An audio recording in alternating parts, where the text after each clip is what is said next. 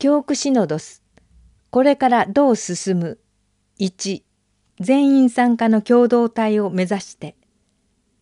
教区シノドス推進会事務局長野博樹。2019年10月1314日。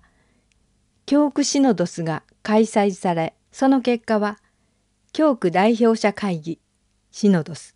報告書。提言書。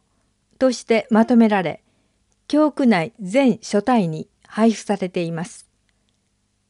シノドスでは各小教区代表者活動団体代表者修道者代表そして教区で働く全司祭の参加のもとに私たち鹿児島教区が理想とする信仰共同体に成長し続けるにはどうすればよいかという観点から提言がまとめられ司教様に提出されました。司教様はこの提言を全面的に受け入れます。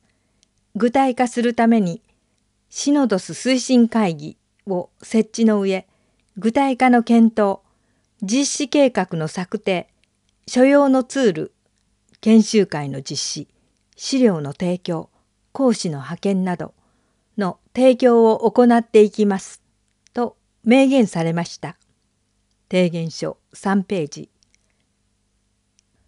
教区としては2020年2月16日に第1回教区シノドス推進会議が開催されそれをさらに3つの部会信仰部会典礼部会宣教部会に分けこれまで各部会とも3回の会議が開催されており今後も継続の予定です。このシリーズではシノドスの豊かな実り得るためにどのように取り組んでいけばよいかについて考えていきたいと思います。提言が私たちの信仰生活に定着するために提言書には個人や各家庭でできること小教区でできること地区や教区でないとできないことなど多種多様な事柄が混在しています。したがって提言書をよく読んでいただき個人小教区でできることをピックアップして是が非でも実行に移していただきたいのです。ともすれば教区または推進会議三部会での結果を待つということになりがちです。信徒個人各小教区アクション団体でなど自ら実行に移さなければ絵に描いた餅になりかねません。そこで推進会議の答申を待つのでなく、提言書を読み合い、1、信徒個人でできること。2、小教区としてできること。3、教区としてできることに分類し、個人、小教区で少しずつ実行に移していただきたいのです。やりたいけれどもどうすればよいのかわからない。役員だけでは信徒の指導はできないので、小教区なり地区に出向き研修会をしてほしい。資料が欲しい。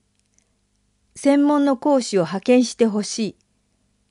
といったことは遠慮なく推進会議事務局に要請してください。具体的な推進体制。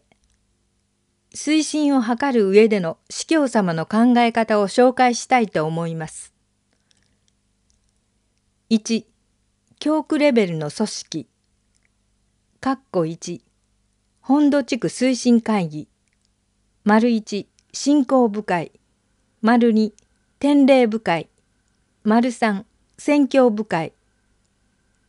括弧2奄美地区推進会議。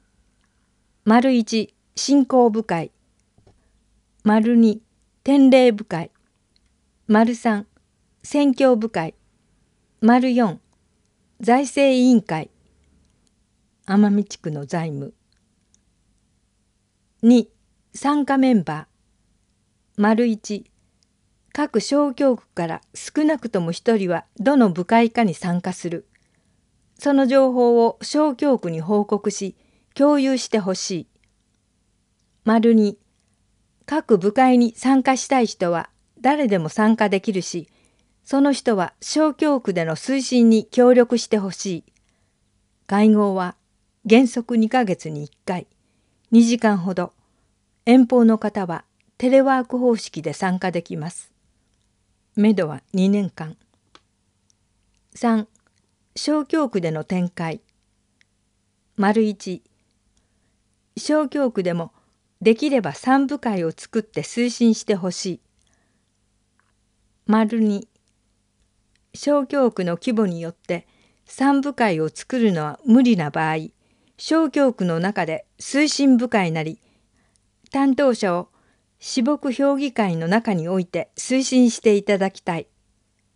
4推進会議の情報連絡原則電子メールで送付されます。